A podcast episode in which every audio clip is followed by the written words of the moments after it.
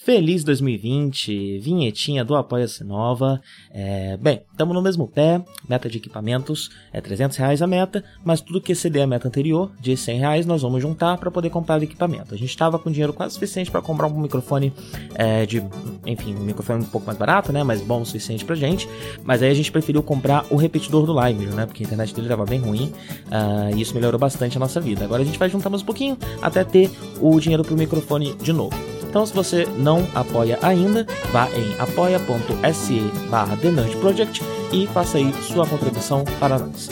Muito obrigado, Gustavo Ribeiro, Ananinha Júnior, Rodrigo Varandas, Lucas Tavares, Felipe Sales, Mariana de Oliveira, Carol Cucumai, Danilo Zanella, Natália Marques, Adolfo Tonhete e Crestomanci Tássio.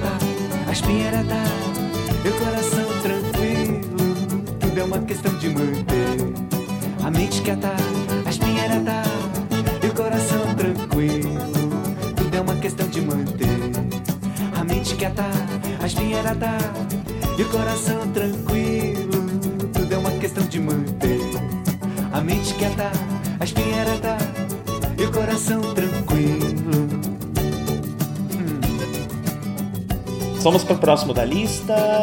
É com você agora, The Morning Show. Eu fiquei confuso com, esse, com a natureza desse produto. Não, é... ele, é um, ele é uma série que tá falando de um programa que existiu de verdade, é isso? Ou não? Não, ele é, essa série é, ela é, ela é baseada num livro que que fala das tretas e dos bastidores e da rivalidade desses programas é, jornalísticos é, matutinos americanos, né? Uhum. É, que também é outra. Mas é fictício então, não é um programa específico. Não é, é fictício. É, uhum. A história é fictícia, mas é, é acreditado.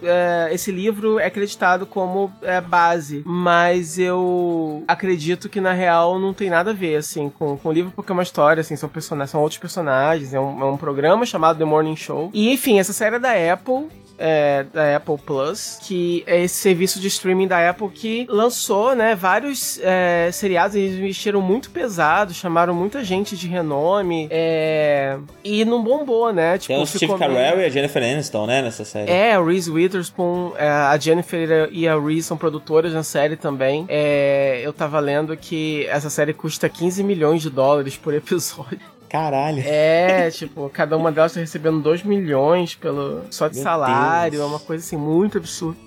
E já foi é, encomendada com duas temporadas, né? Então, assim, a Apple, ela investiu pesado em muitas séries e por algum motivo não é, pegou fogo como eles estavam pretendendo. O que não quer dizer que não tenham feito séries boas, né? Eu tô. Eu tinha começado a assistir uma série chamada Si, é, SE, né? Si de ver. É. Uhum. Com o carinha que faz o Aquaman, como é, é o nome dele mesmo? O Caldrogo? O Momoa. O Jason Momoa. E eu não comentei aqui ainda porque eu não terminei. É, eu, eu vi só três episódios há muito tempo atrás e não continuei. Pretendo, eventualmente. E, e também é uma série bem legal, assim. Essa, essa assim, não foi tão criticamente aclamada e tal, quanto The Morning Show, por exemplo.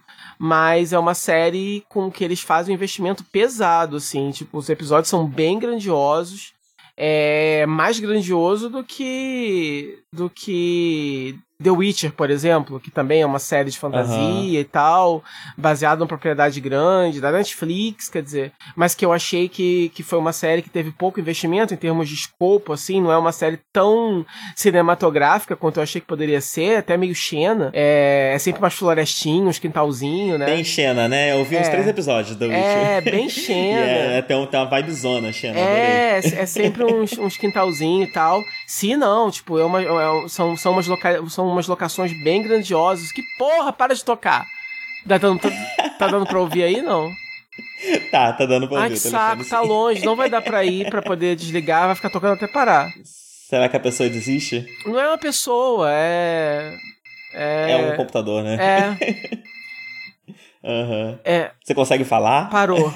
não, não ia conseguir, não, mas parou, graças a Deus. E não vai, e não vai de novo, provavelmente. É, mas enfim, e aí, The Morning Show, dessas séries da Apple, uma das que foram, ficaram mais famosinhas e tal, eu acabei indo dar uma chance pelas atrizes e pelos comentários também, e por causa do Steven Carell, porque é, ele, fa ele fazendo um papel dramático. Eu gosto de ver ele fazendo papéis dramáticos, né? É, eu adoro, assim, geralmente, eu sempre falo isso, né? Geralmente quando. Não, eu sempre falo isso, é uma coisa que é, todo mundo fala. Mas eu concordo muito, muitas vezes. Que é quando um comediante, geralmente, quando um comediante é muito bom, ele costuma ser muito bom fazendo drama também. E por algum motivo eu gosto muito de ver. Por exemplo, a Melissa McCarthy é, quando ela faz um personagem dramático, eu gosto pra caralho. Os, os meus comediantes favoritos, quando eu gosto muito de vê-los fazendo papéis dramáticos. E geralmente os comediantes que eu mais gosto, quando fazem drama, fazem muito bem. A Kristen Wiig, etc. Então, é, não sei porquê. É, então, é, foi um chamariz para mim. E, e, é isso, é uma série que começa, tem esse programa, The Morning Show. É, a personagem da Jennifer Aniston e o do Steve Carell, eles fazem é, esse programa juntos há mais de 15 anos. Um programa é líder de audiência no horário.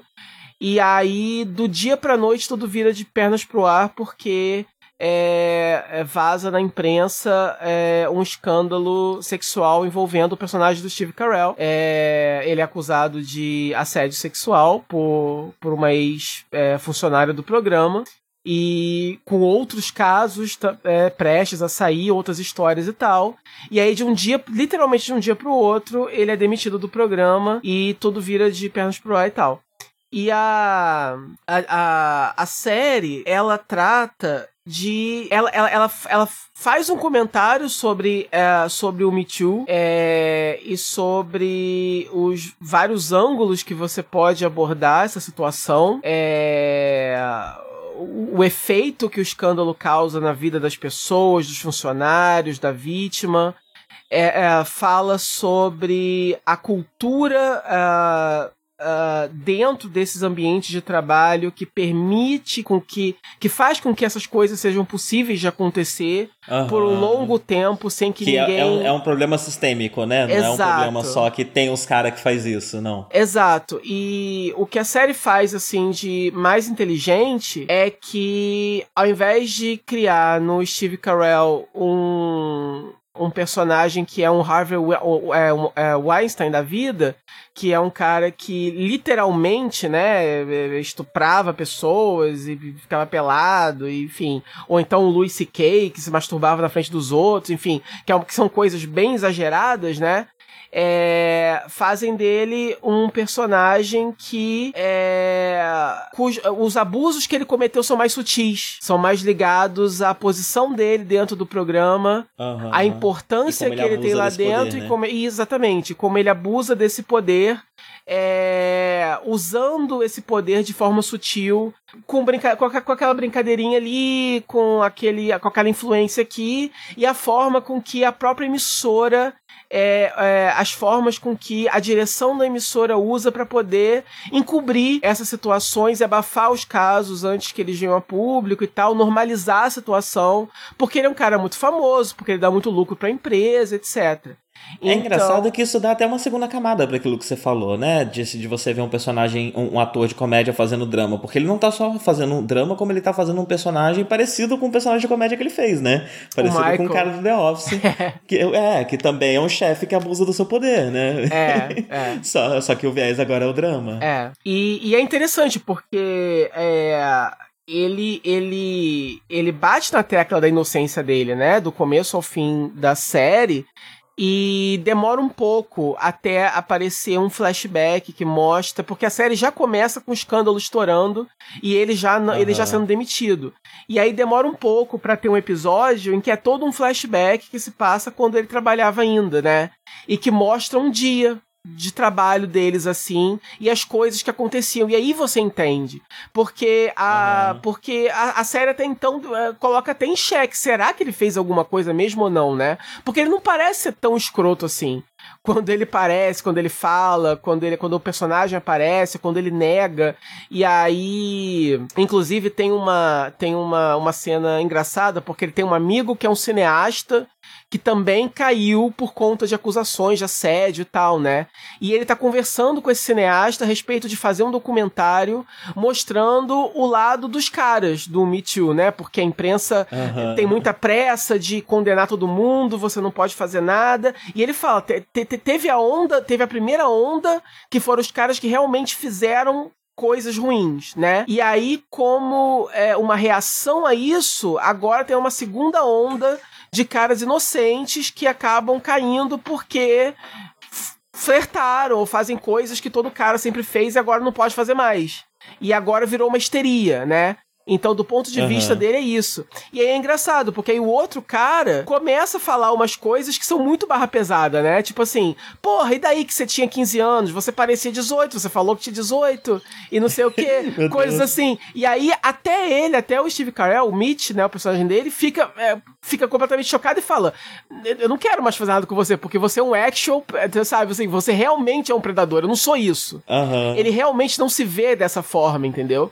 E uhum. aí, o que torna torna, o que torna um personagem muito interessante porque faz você é, refletir sobre o problema nesse é, é, é, sobre esse assim é, você conversa esse, essa outra camada né? Que são realmente essas pessoas que acham que o que o Mitchell é uma grande histeria. E aí é, o personagem vai diretamente nessa questão.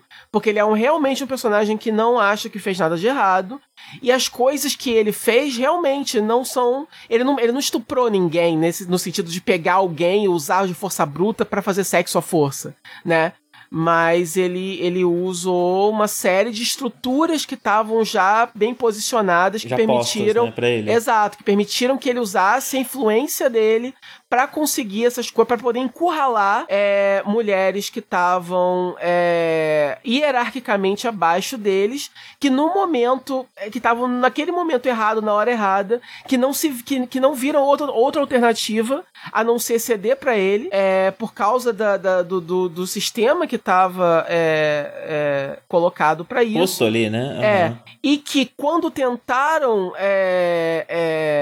se manifestar, não foram ouvidas porque foram silenciadas uhum. por com promoções. Que o próprio sistema também já silencia. Né? Exato, né? foram silenciadas porque você gosta desse emprego, não gosta? Você tem tanto potencial, você tem tanto talento, você vai jogar tudo fora. Eu acho uma forma delicada de tratar isso, né? Tratar a questão, porque às vezes quando, quando né, a gente fala, ah, não, o problema é o sistema, não são os indivíduos, parece que a gente tá querendo tirar a culpa desses caras e tudo mais. Mas assim, quando você fala do sistema e quando você fala do, do sistema que já está posto, né? O sistema de privilégios que já está posto para um homem em posição de poder, é, você acaba fazendo o próprio homem que está assistindo refletir um pouco mais, né? Porque aí não é o doido estuprador, não é o maluco que eu claramente não sou. Exatamente. Não, é alguém que eu posso ser então Exatamente. aí sim você questiona o que você é, o que você tem, o que é posto para você e como você pode não perpetuar isso que está pronto para que você perpetue, né?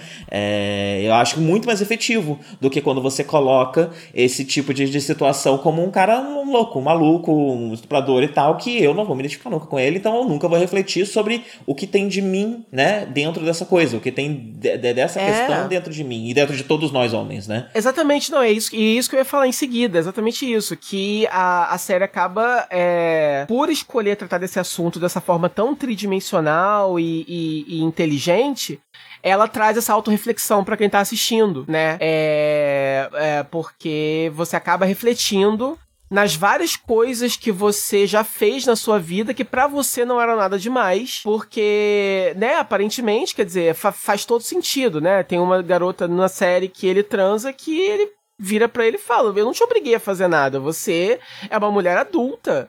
É, eu te chamei pro meu quarto de hotel. O que, que, você achou que ia acontecer? Né? Tipo assim, na cabeça dele tava tudo armado. Quer dizer, ele, ele, ele fala em ver toda, tu, tu, tudo o que tem é, em volta disso. E não só ele também, porque a a, a, personagem da Jennifer Aniston, ela é uma. Ela é mulher e ela também, tipo assim, ela tá numa posição em que ela é, tá contra ele, mas ao mesmo tempo ela tem uma amizade de 15 anos com ele e ela tá morrendo de medo de perder a, a carreira dela, porque o programa tá em crise, porque eles não sabem muito bem o que fazer agora, e não sabem o que vão fazer para substituir o cara, etc e tal.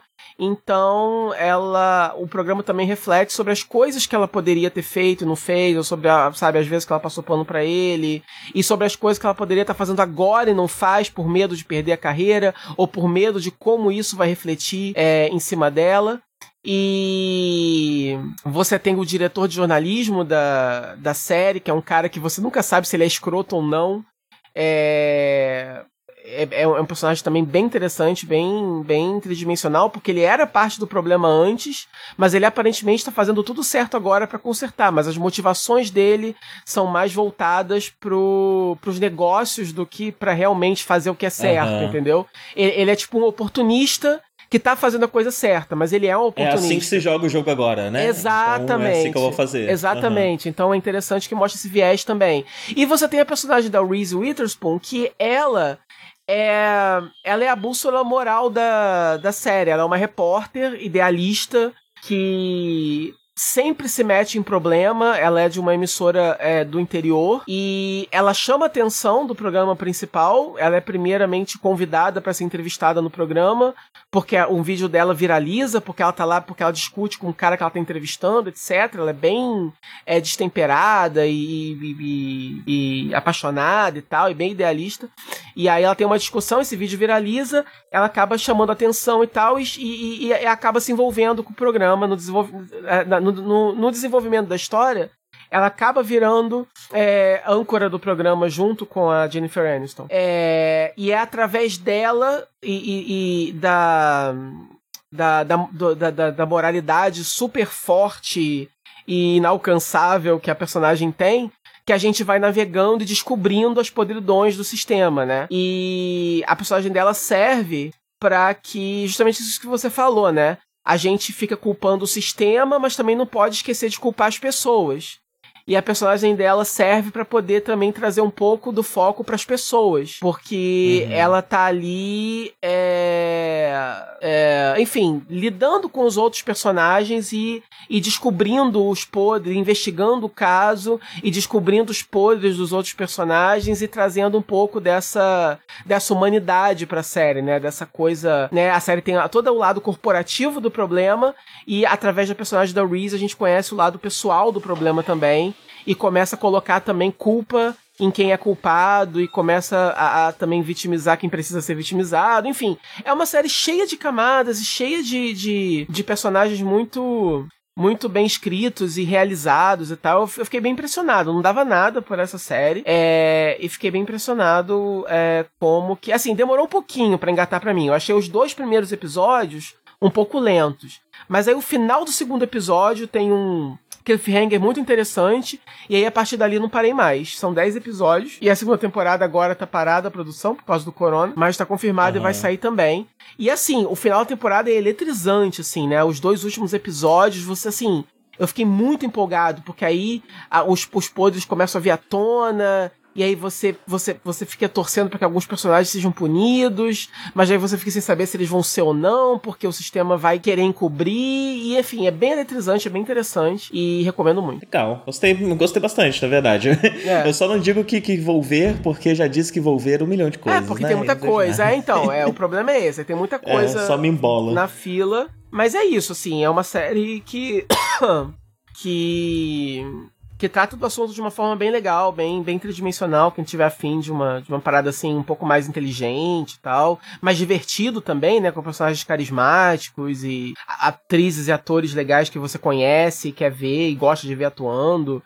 No, no, com um material bom, né? Porque, ah, eu quero ver a Jennifer Aniston, tem um monte de filme bosta dela por aí pra você assistir. Mas aqui não, aqui ela mostra que ela é uma atriz, né? De verdade, que ela faz que ela sabe fazer, que ela sabe atuar bem. E o, o, e o, e o, é, o Steve Carell também tá super legal.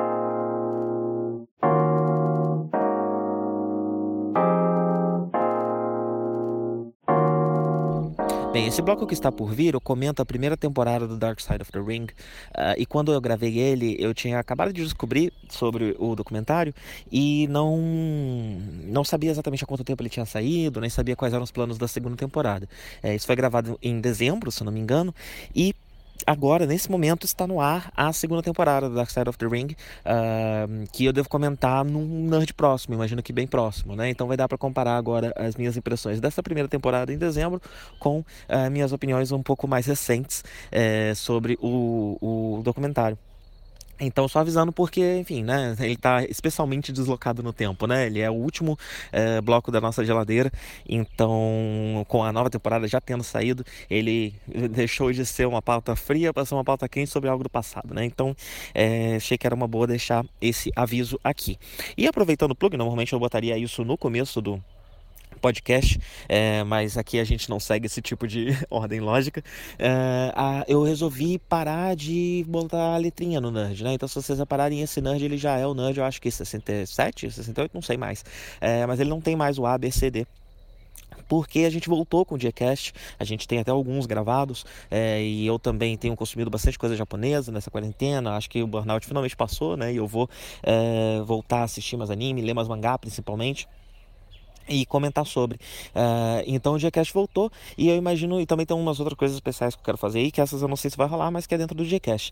É, e o plano é que semana que tem Gcast não tem Nerd, e semana que tem Nerd não tem Gcast, porque não faz, não tem cabimento lançar três podcasts por semana, eu não tenho nem condição de fazer isso, né? É, e é muito material mesmo. Então a ideia é que é, a quinta-feira é o dia que eu escolhi, pelo menos por enquanto eu tô conseguindo seguir, vamos ver se eu continuo. Uh, na quinta-feira sai ou Gcast ou Nerd. Vou dizer que é uma semana um, semana outro, vai ser meio que com o que a gente tiver pronto e dependendo do que a gente é, assistiu, viu, leu, né? É, e o Café com Ganda continua aos sábados e o Drunk sai especial, né? O Drunk é um podcast especial, a gente precisa estar com o coração no lugar certo, a, enfim, tem que estar pronto, preparado, ele sai no momento que ele tem que sair, que ele deve sair. É, então é isso, é só para deixar esse pequeno aviso aqui. Uh, e lembre-se, tudo é uma questão de manter a mente quieta, a espinha ereta e o coração tranquilo. E outra coisa que eu estou cada vez mais apaixonado ainda é a lutinha, né? A lutinha ela realmente veio para ficar na minha vida. Eu estou acompanhando a EW semanalmente e agora eu estou assistindo por streaming. Então uhum. eu descobri um site, um Blogspot X aí, que quando, quando o episódio vai passar na TNT, na, na, na televisão, eles sobem links ao vivo da TV americana. Então eu estou assistindo um feed do que está rolando agora na TV americana. É, existem formas legais de fazer isso. Eu poderia pagar a assinatura da EW e, e assistir quando sai, exatamente quando sai. É, não sei, eu gosto. Eu tô gostando das coisas que eu tô descobrindo. Eu gosto de pirataria, eu acho pirataria interessante. É, e é interessante ver os novos caminhos que a pirataria consegue achar é, hoje em dia, né? Que uhum. você tem é, Netflix, Deezer, enfim, é, Spotify, né? E, e, e, não há mais tanta necessidade. A, a pirataria ela não é mais padronizada. Não está todo mundo pirateando porque há formas acessíveis, não para todo mundo, mas acessíveis para uma parcela ok da população é, que tem acesso à internet, conseguir assistir o que quiser ali no Netflix e tal, e não precisar piratear. Mas a pirataria está encontrando outros meios e meios muito curiosos e muito interessantes de se, de se difundir né, e de existir. E é, essa é uma forma, né?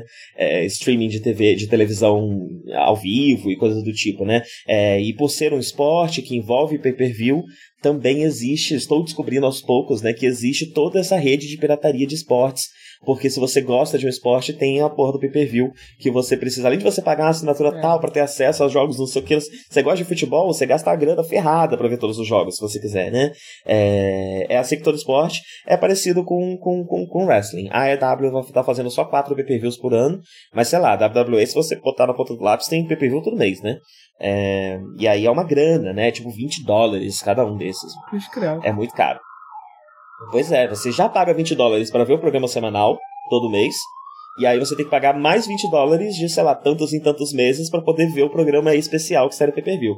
Eu prefiro piratear, tá sendo muito legal, tá sendo muito interessante. Se eu realmente casar com a EW. Porque se eu for injetar dinheiro em alguém, eu não acho que vai ser na EW. A EW tem um maluco bilionário lá gerenciando e tal. Eu vou preferir. Tem, tem, uma, tem a Liga uh, Britânica Feminina, uh, que se chama Evolve, que eu tive muito interesse, muito interesse em, em, em, seguir. E ela é tão pequena que nem tem pirataria direito dela, né? É, e eu queria pagar.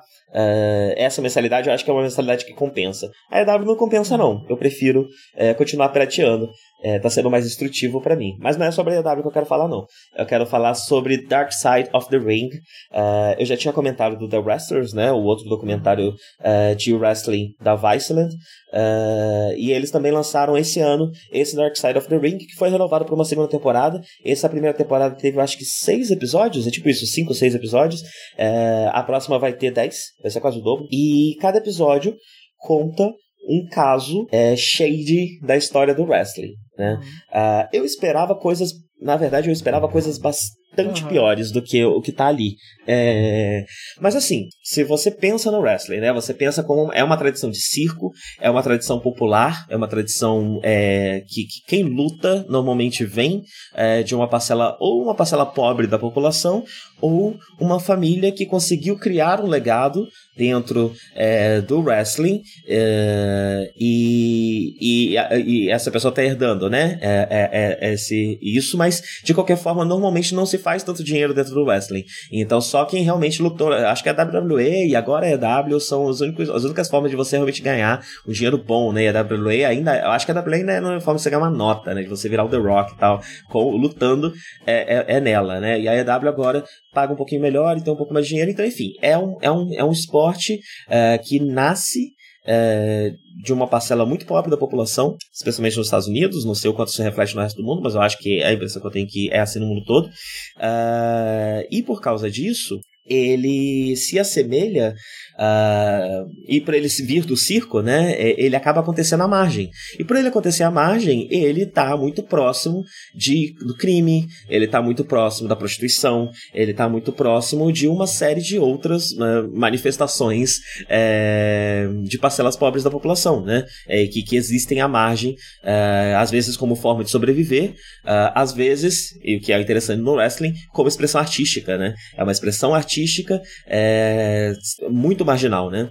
É, então, é, não é estranho você imaginar que é, há casos que, em, alguns momentos a, a, da história do wrestling, existem casos que cruzem com crime, que cruzem com, com, com coisas um pouco mais complicadas, né?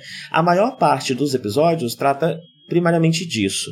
Uh, então tem um assassinato, um wrestler que morreu, é, que morreu no Porto Rico, e aí é sobre exatamente como isso se deu, como esse assassinato aconteceu, e esse assassinato aconteceu dentro de um vestiário, depois de uma luta, antes de uma luta, entre as lutas, né? É, tem o caso de uma outra família muito famosa, uh, que todos o, eram, eram uma família de seis uhum. irmãos, né? E o pai também lutava, ele tinha esses seis filhos, os seis filhos também lutavam, e dos seis, só um sobreviveu. Todos os outros morreram, uh, alguns por suicídio, outros por, por questões de saúde mesmo, uh, por diversos motivos, né? É, é uma família que, que, que, que tem uma série de questões. às vezes o suicídio ele tem, ele tem essa característica um pouco hereditária, né? Se você é de uma família que tem esse histórico, você acaba tendo um pouco mais chances é, de, de, de, de, de também é, ter mais impulsos suicidas, né? É, e parece ser o caso dessa família, né? É uma história bem triste, bem pesada nesse caso. Uh, mas eu estava esperando um pouco mais sobre uh, talvez exploração do trabalho uh, e coisas desse, nessa linha, né? É, e um episódio sobre isso, o último episódio, ele é muito bom. Ele é sobre a Fabulous Mula. Fabulous Mula foi uma das primeiras mulheres uh, que, que, enfim, estavam nas grandes ligas televisionadas, né? Uh, lutando. É, e ela. O episódio. E, e houve um, um, um houve um pequeno escândalo envolvendo ela recentemente, porque a WWE ia fazer um, um Battle Royale em homenagem a ela, que ia se chamar Fabulous Mula. Uhum. Uh, e uma série de pessoas protestou e pediu para tirar, porque existem relatos dela prostituir as meninas que ela treinava, uh, do treinamento dela ser é, pesado demais. Uh, e aí o que, que o programa faz? O programa é, mostra o, o o depoimento de quem gosta da mula, defende a mula, inclusive da filha dela e tudo mais, e o depoimento de algumas dessas mulheres e de suas famílias uh, sobre as coisas que aconteceram com a mula. Uh, e assim, ela. É, é, é, o programa coloca isso na balança de uma forma muito que, que muito neutra, é, ela é realmente muito neutra, e só que os fatos mostram que aparentemente a mula realmente ela ela fazia todas essas coisas que, que ela tava, tá, tá, que, que ela era acusada de, né? É, quem, quem, quem resume uh, toda essa questão de uma forma muito interessante é um, uma das, das mulheres que, que lutou com, é, foi treinada por ela, né? É, inclusive todas essas mulheres tinham que dar 25% do salário dela para ela. É, então ela também vivia dentro do wrestling, né? Então ela, além de prostituir alguma delas fora do wrestling, elas também, de certa forma, prostituíam-las dentro do, do wrestling. Porque não havia outra forma de você ser uma mulher e entrar no meio, né? É, e, e, se você quisesse ir para, enfim, quisesse talvez viver disso, ou talvez chegar perto de viver disso, né? É, e a conclusão dela é que a mula é muito importante para a história do wrestling, mas o problema é que ela, ao mesmo tempo que abriu diversas portas, ela segurou o avanço uh, do, do, do, wrestling nas mãos dela para ela conseguir manter essa máquina dela de dinheiro funcionando, né? Essa mulher, ela lutou até os 80 anos Meu de idade. É, quem assistia quem assistia o wrestling nos anos 90 é, tinha ela e tinha uma outra também, que eu esqueci o nome dela, não sei o que, May, uh, que também lutou uma, uma idade muito avançada. E aí tem umas lutas dela, tipo, muito velhinha, de 80 anos, é, com 80 anos, vestidos de colegial, lutando com as meninas mais novas. E elas ficaram lutando até muito, muito, muito tarde. Às vezes o programa até usava isso como piada, né? As velhas lutando e tal.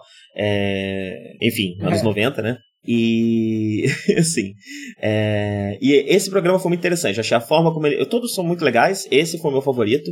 Foi o que eu achei mais é, com uma forma mais, mais interessante, né?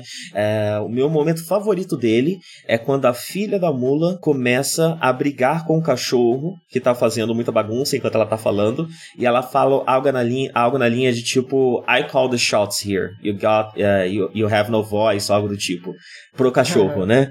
Enquanto ela tá falando da mãe que fazia exatamente a mesma coisa com uma série de meninas. É, eu achei uma sacada muito interessante deixar esse pedacinho ali no meio do depoimento dela. É, e, o outro que eu gostei, o meu segundo favorito, foi o dessa família, a família Von, esqueci o nome, Von não sei o que. É, o, o, gimmick do pai deles era ele, ele, de ascendência alemã, e em um dado momento o pai deles, o gimmick deles era ser um nazista. Ele era um vilão e ele era um nazista. É, depois ele virou herói, abandonou o nazismo, não sei muito bem o que aconteceu.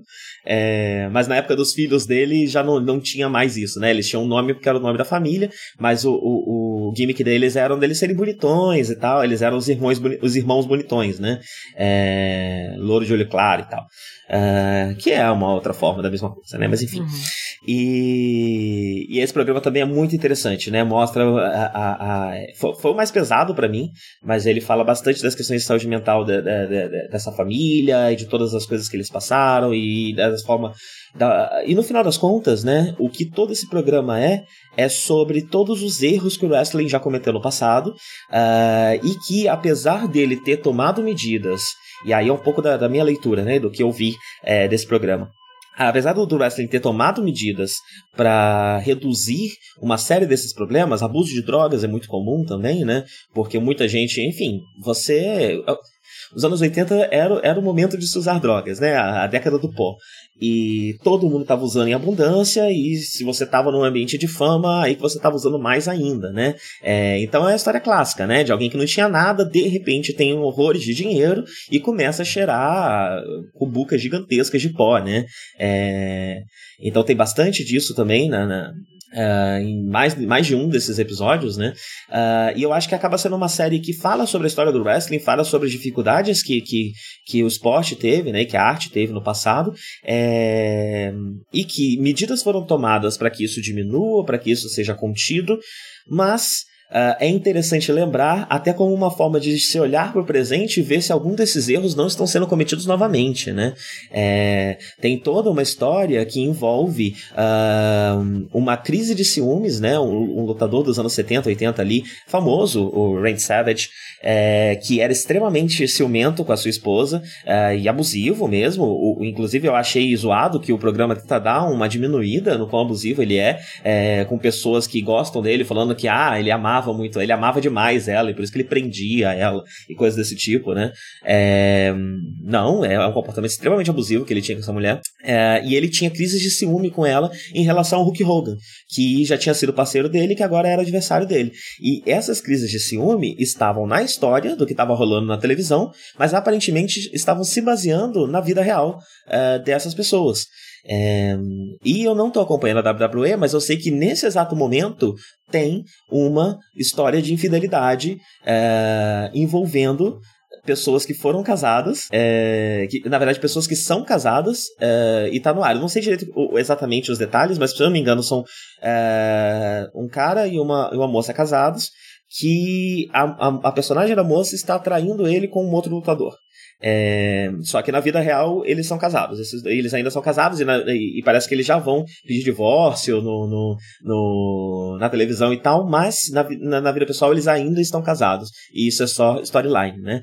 É, então nesse momento ainda tem o, o, o é, toda uma trama parecida com essa que deu problemas enormes no passado acontecendo. E quem garante que nos bastidores agora não tem algo similar acontecendo, né? É, a mesma coisa quando se fala da, da mula, né? As mulheres ganharam espaço na, na, no, no gênero, né? Mas a EW que está começando agora ainda dedica, sei lá, 15% do seu tempo de tela para as mulheres, né? E todo o resto são os homens, né? Não tem uma mulher. É, o, o, a pessoa que, que narra a luta é muito importante, né? Porque ela acaba vendendo muito do drama que está acontecendo ali. E eu até hoje já assisti diversas coisas e não vi uma mulher narrando uma luta masculina, por exemplo.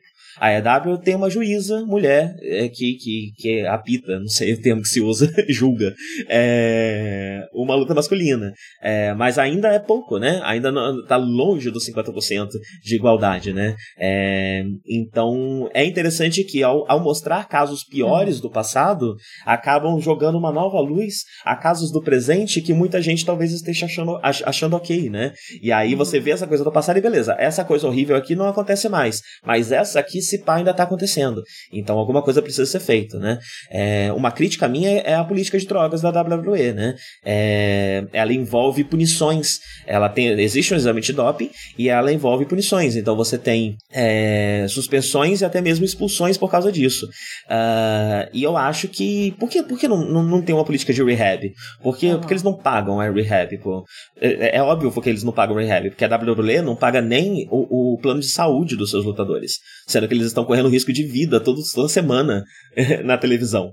É, a EW paga para parte deles, né? Eu, tava, eu cheguei a pesquisar isso. A EW paga para parte deles. Alguns não precisam porque tem um outro emprego. Parece que a moça que o gimmick dela é ser uma dentista, ela de fato é dentista e, e a profissão dela de dentista dá para ela um plano de saúde melhor do que a EW poderia pagar. Então ela não tem, é, mas a EW tá tentando o, dar plano de saúde para todo mundo e, enfim, tá tentando, né? Sempre você escuta a empresa falando tá tentando, claramente tem dinheiro para fazer isso. Não é uma das maiores prioridades.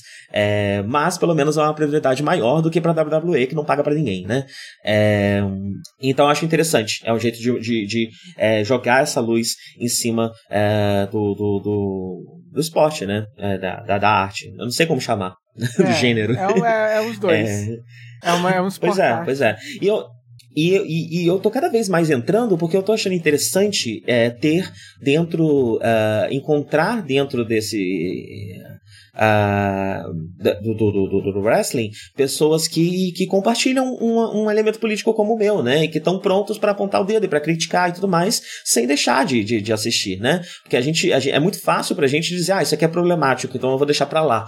É, e aí você deixa para lá e o que acontece? Continua sendo uma bosta para sempre. É, tem coisas que eu gosto, então eu vou estar sempre continuando vendo e continuar apontando uh, todos os problemas que estão acontecendo aqui. É, e falando disso abertamente, né? É, a gente não tem um público muito grande, mas eu acho que eu estou fazendo um pouco da minha parte falando disso aqui. É, e tem outras pessoas com públicos maiores que também estão aí falando e fazendo, é, e eu acho isso muito importante. Eu acho extremamente importante, é, inclusive existe um movimento para sindicalizar o, o, os wrestlers, eu acho que já é tarde, já, já tinha que ter acontecido isso, é porque, enfim, né? Tá acontecendo nos Estados Unidos, os Estados Unidos está sempre muitos passos atrás nesse quesito, né? É, é, e, e, e, aí você pensa, né? Eles não pagam plano de saúde no país em que você pode gastar, sei lá, 3 mil dólares com uma ambulância no caso de uma emergência, né? É, uhum. E existem casos dentro do wrestling de pessoas que se machucaram e não quiseram ir pra, pra, pra emergência de ambulância porque ia ser caro e tal, não sei o quê, é, por, por, por, por, falta, por, por essa falta de suporte, né?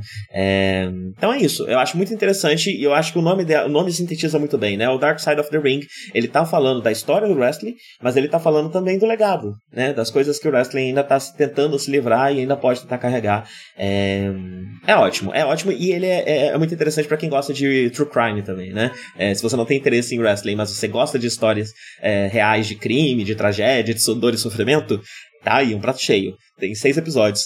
É, com, com as mais variadas coisas, né? Tem um deles que é mais leve, eu acho interessante, que é sobre o Montreal Screwjob.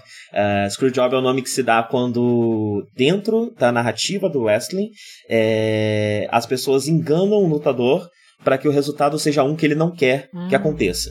Então, é porque o lutador ele ainda tem alguma voz, né? Na WWE menos, na WWE tá prometendo um pouco mais, é, mas ele ainda tem alguma voz, ele ainda pode, especialmente se ele for uma estrela da, da, da liga, né? Ele pode é, se recusar, ele pode falar, não quero que isso aconteça, e isso é respeitado, tenta se achar uma solução para que todo mundo saia feliz com o resultado da, da, da, da luta, né? É, então, há a voz criativa dos wrestlers, sim, em, em toda a luta.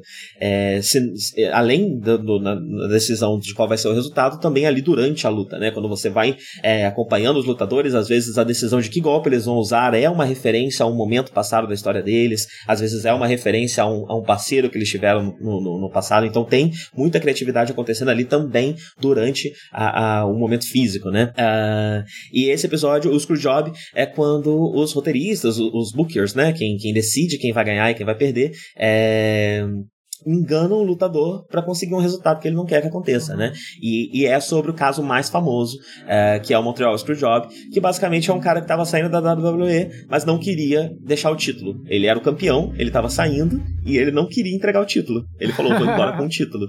E é... sim. E é, isso é contra a ética, né, do, do, do, do, wrestling, né, no geral. Quando você vai é, sair, é, você deixa o título, né? Não faz muito sentido. Como assim é. você vai levar? E aí vai acontecer o quê? Nunca mais vai ter um campeão? É, e aí é todo o esquema que montaram para enganar esse cara e todas as repercussões disso. É bem interessante, muito legal.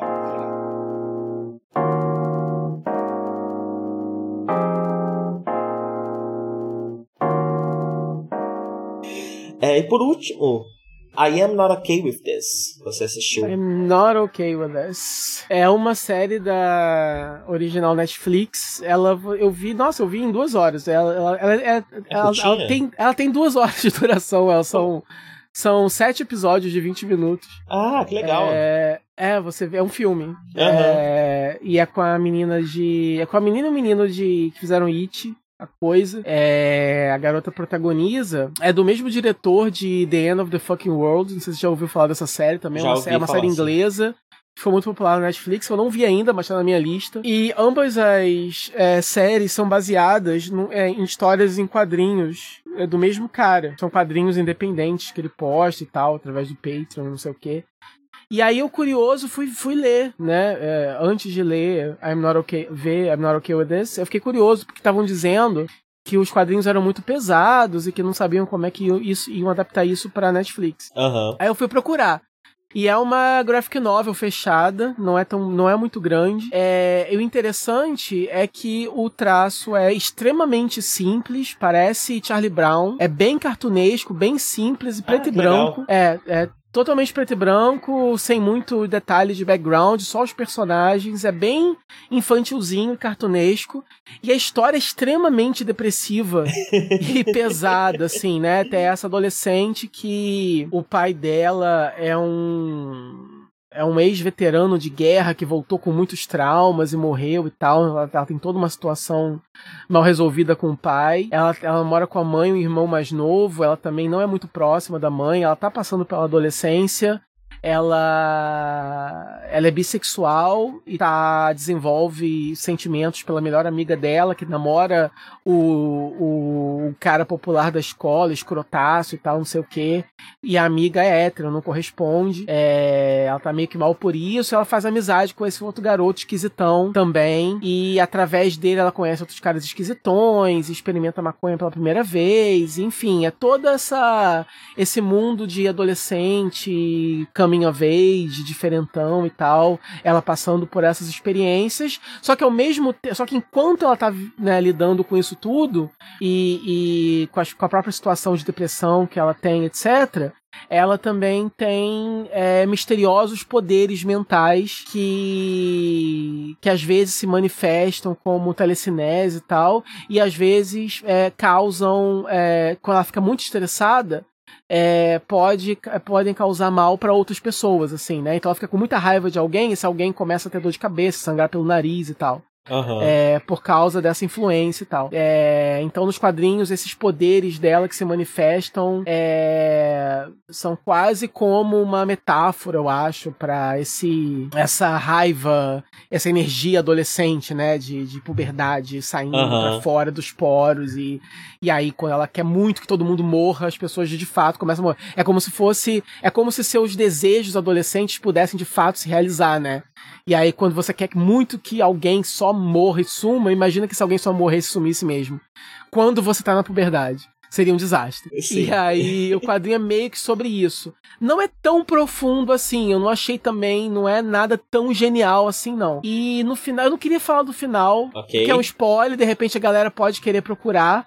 Mas é um final tá polêmico. Avisado, então. Ah, você é, vai falar? Não vou falar. Ah, tá eu posso falar? Você nunca vai ler? É. Nada, é bem capaz que eu leia. Corre esse risco sim. Fala não, fala não. É, tá, não vou falar não, mas é, é, é, é, polêmico, é pesado. E quando eu terminei de ler, eu pensei assim: nem por um caralho a série vai ser esse quadrinho aqui. Porque eu já tinha visto o trailer da série. A série é uma coisa assim, adolescente, anos 80, só que não uhum. é anos 80 de verdade, né? né? Assim, tem toda uma pegada de adolescente diferentão, indie, rock and roll, jaqueta de jeans e bicicletas e é, é, sabe essa vibe meio Stranger Things.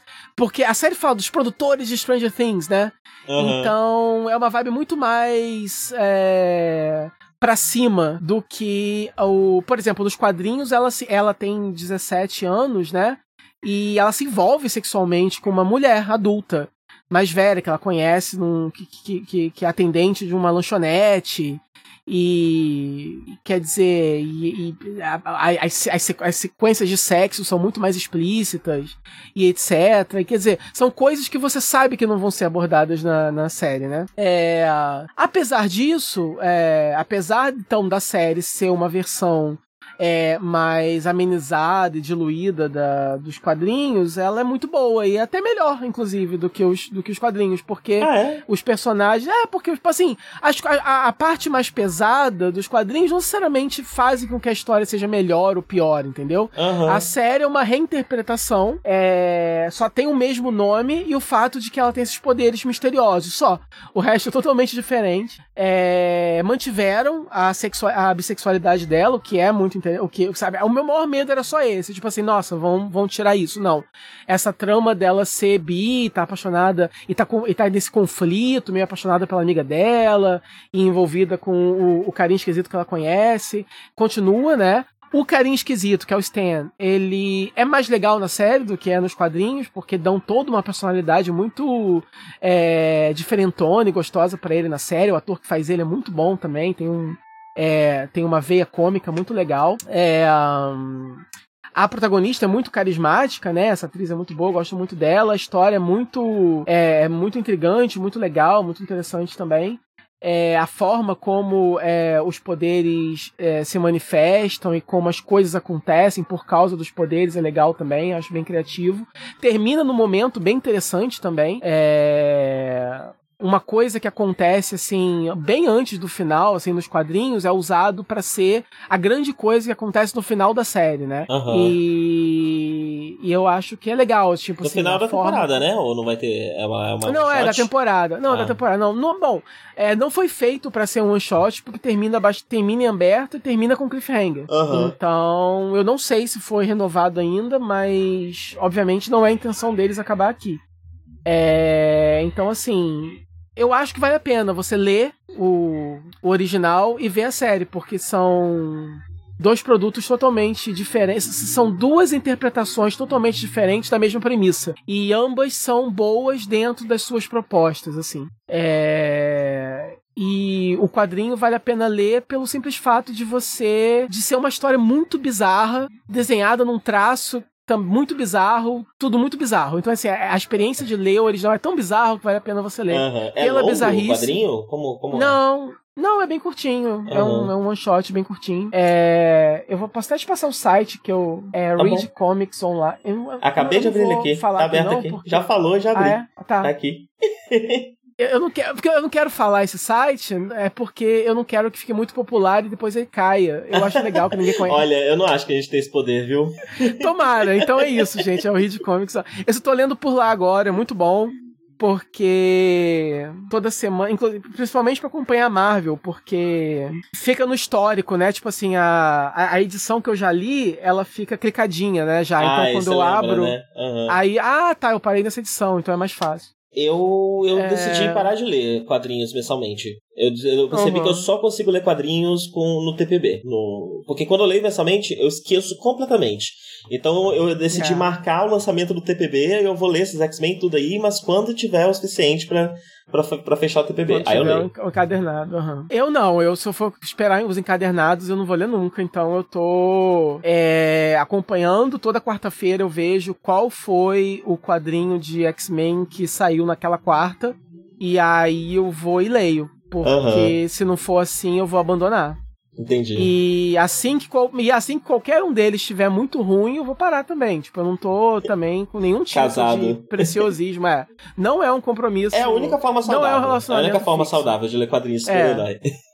Porque como eu falei, eu tava lendo. Eu tava lendo X-Men e agora eu comecei a ler é, alguns. Em- algumas histórias encadernadas do Batman. Porque Aham. eu gosto do Batman, sempre gostei dos quadrinhos do Batman, e aí. Só que acompanhar Batman semanalmente também é muito difícil. Tentei, começou um arco há pouco tempo, eu comecei a ler, só que já me perdi de novo, é difícil. É. Então eu tô pegando alguns encadernados, tem algumas. é, agora a DC tem uma Black Label, e aí tem esse Batman Damned, que é três edições que saíram, que é a tal edição que foi polêmica que apareceu o pau do Batman. Tá Aham. sabendo disso? Sim, sim, tô ligado. Aí li essa história, inclusive não entendi porra nenhuma, não recu... assim, a arte é maravilhosa.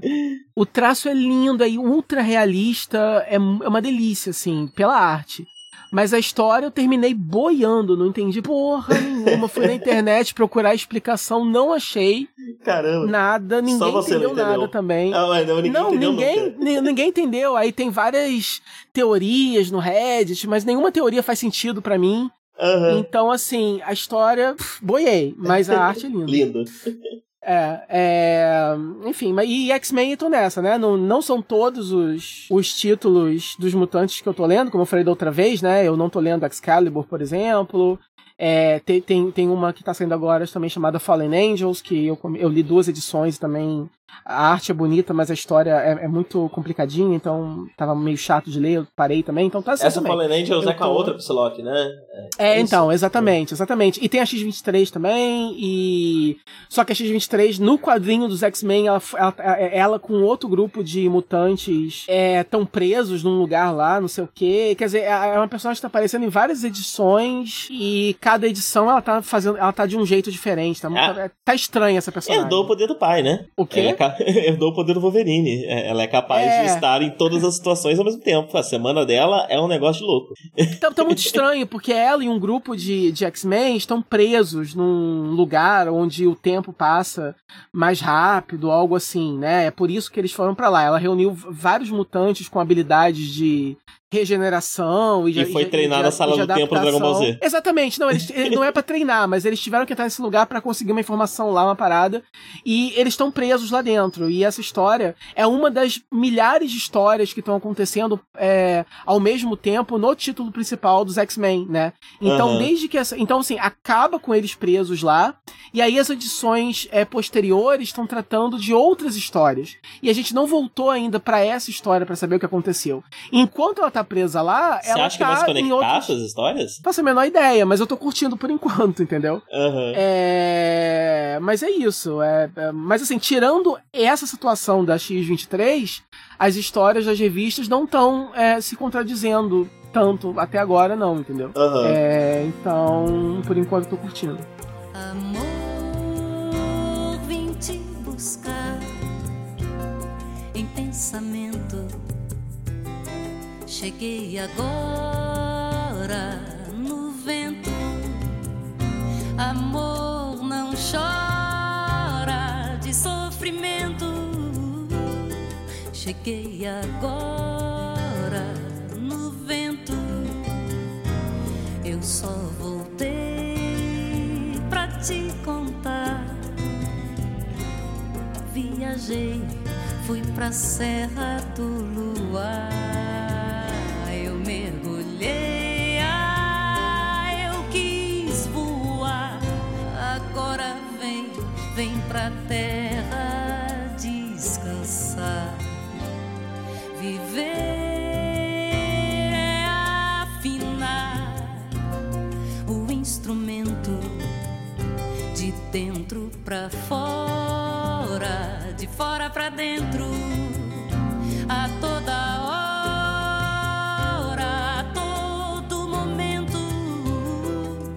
dentro pra fora, de fora pra dentro, a toda hora, a todo momento, de dentro pra fora, de fora pra dentro.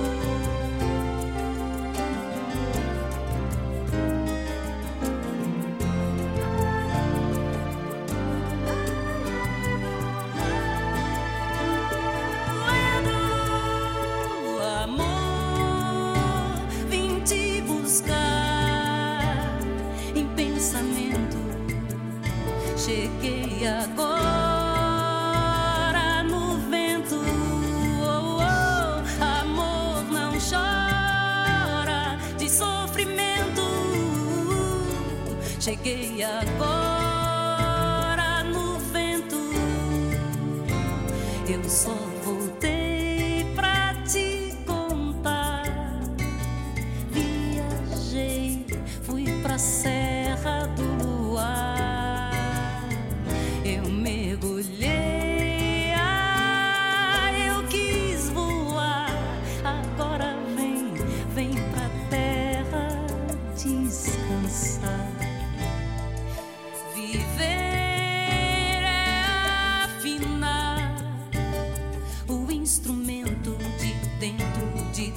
outro pra fora.